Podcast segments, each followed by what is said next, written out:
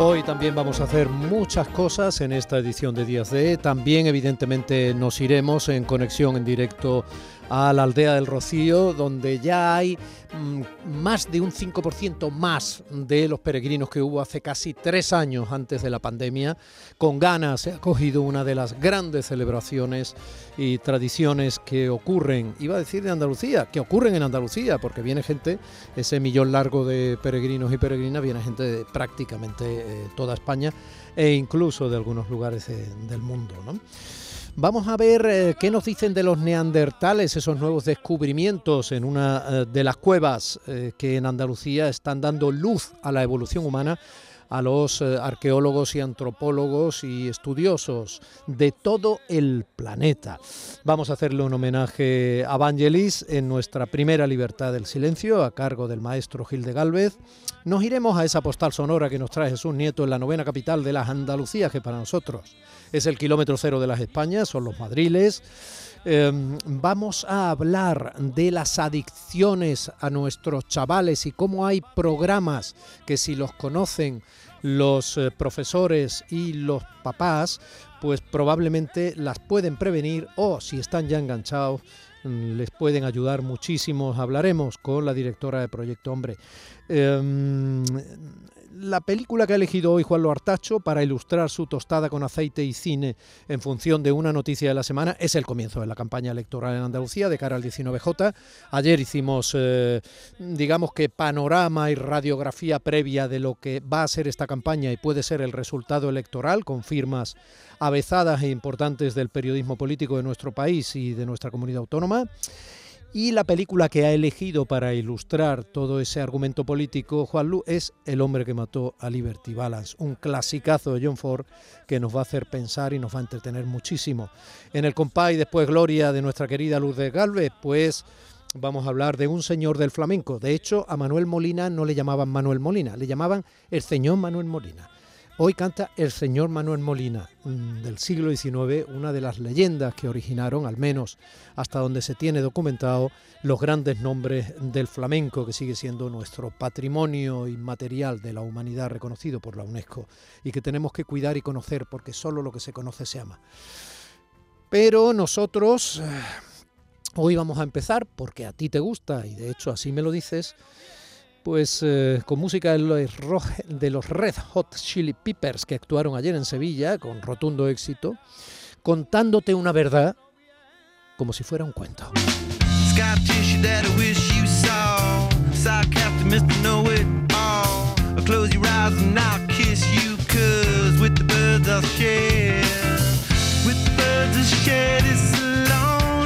Porque yo me encontré a Santi. Ay, Santi. Santi olía a sudor mezclado con un pachulino gastado, eh, bueno, en realidad muy gastado por la época y además por la fecha de caducidad. Eh, Santi olía esa melancolía desagradable que no huele quien la padece, eh, pero advierte su derrota. Le abracé al salir del coche cuando al reconocerme él, parado yo ante el semáforo en rojo, giré el volante a la derecha y aparqué con dos ruedas sobre la acera, no se lo digan a nadie. El rostro de Santi, huesudo, cetrino, mal encarado y con el pelo grasiento, chorreando suciedad y brillantina, me devolvió los primeros años de la adolescencia y juro que en un coche que pasaba con la ventanilla abierta a nuestro lado, sonaba el lago de Triana.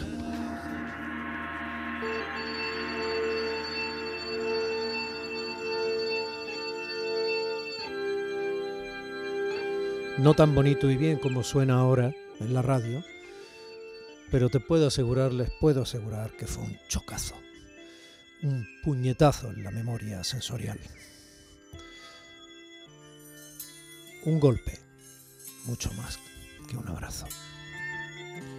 Ayer tarde, al lago fue.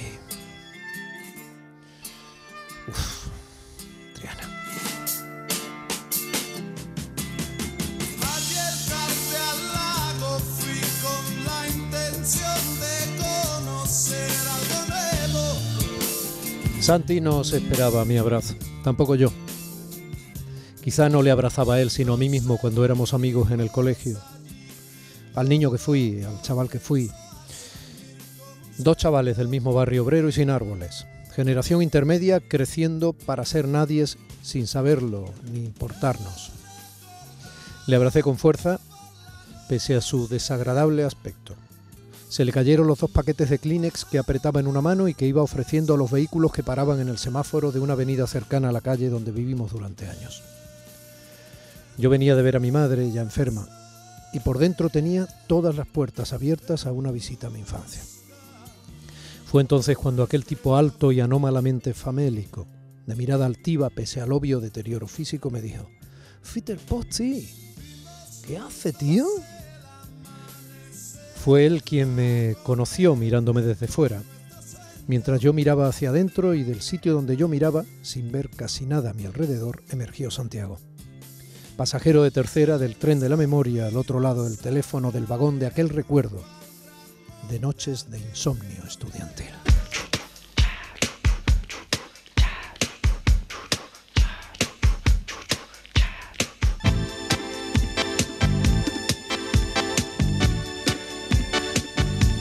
Con Santi aprendí que lo que no somos capaces de hacer por nosotros mismos lo podemos hacer si lo hacemos por los demás. Con él aprendí que ayudando al otro nos ayudamos a nosotros, que cuando creemos que estamos beneficiando a alguien dedicándole nuestro esfuerzo, también nosotros nos beneficiamos. Ejercitando el músculo que más adelante soportará el peso de nuestra existencia cuando la vida diga aquí estoy yo. Y uno de esos momentos estaba yo viviendo cuando me encontré a Santi mejor, cuando él me encontró. Cuando coincidimos en clase, Santi ya llevaba un año de retraso. No solo era el más alto por envergadura, también el mayor por edad y casi viejo por vivencia. Conocía ya del sexo de la peor manera. Vivía más tiempo fuera de su casa que dentro porque se sentía más seguro fuera. No tenía amigos, solo algún sumiso que por temor le servía sin que él jamás se lo pidiera. No era una corte, ni una pandilla. Solo algunas moscas alrededor de un pastel, o de un animal herido, o de una mierda, como él me respondió explicándomelo cuando un día hablamos de su gleba, tras salir esa palabra en clase de sociales. Yo no quería que Santi volviera a repetir ni que le echaran del colegio en séptimo de la GB. Quería que pasara de curso conmigo porque no sé ni cómo ni a ninguno de los dos parecía importarnos. Nos hicimos amigos. Santi me enseñó lo que creía necesario para que yo no pareciera un gilipollas frente a los opositores a delincuentes y yo intentaba que superara los exámenes. Y así fue. Como tratando de ayudarle, me ayudé a mí también.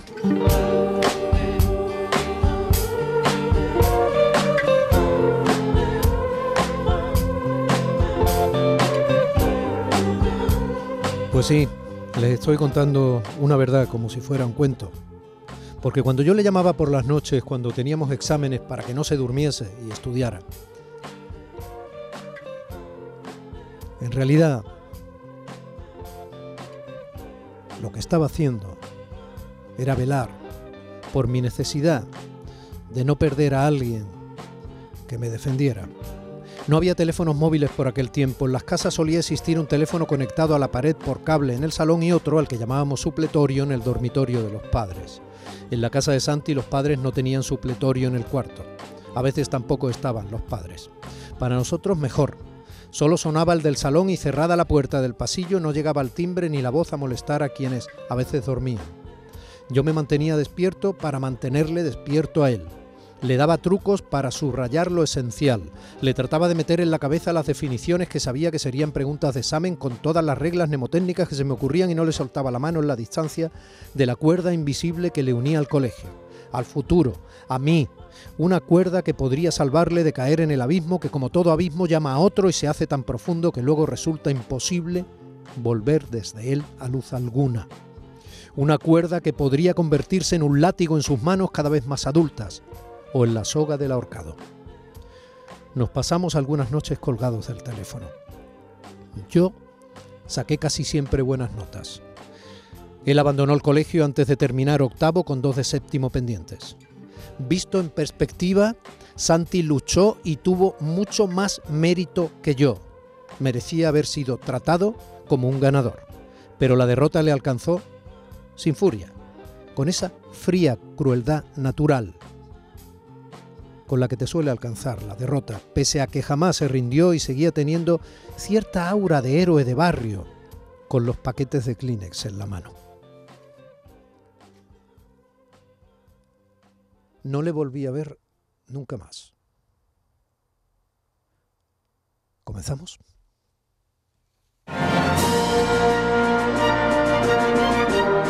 En Canal Sur Radio, Días de Andalucía con Domi del Postigo.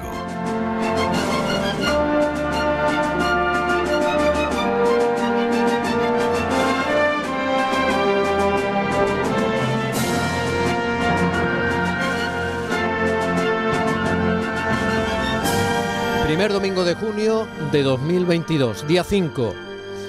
Y hoy, ¿quién nos abre la puerta de las ondas andaluzas desde el control central en Sevilla, querido? Manuel Fernández. Don Manuel, un abrazo desde aquí, desde donde nosotros estamos emitiendo nuestro programa en el centro de producción de Canal Sur en Málaga para toda Andalucía. José Manuel Zapico realizando, María Chamorro y Primisanz están en la producción y hoy de nuevo aquí mi compañero Fernando Ariza, un lujo tenerle con su profesionalidad y afecto. Hace un momento estaba dándome besos en el pasillo. Le digo, tiene que pasar, no sé, está sensible esta mañana. su melena al viento, ya saben.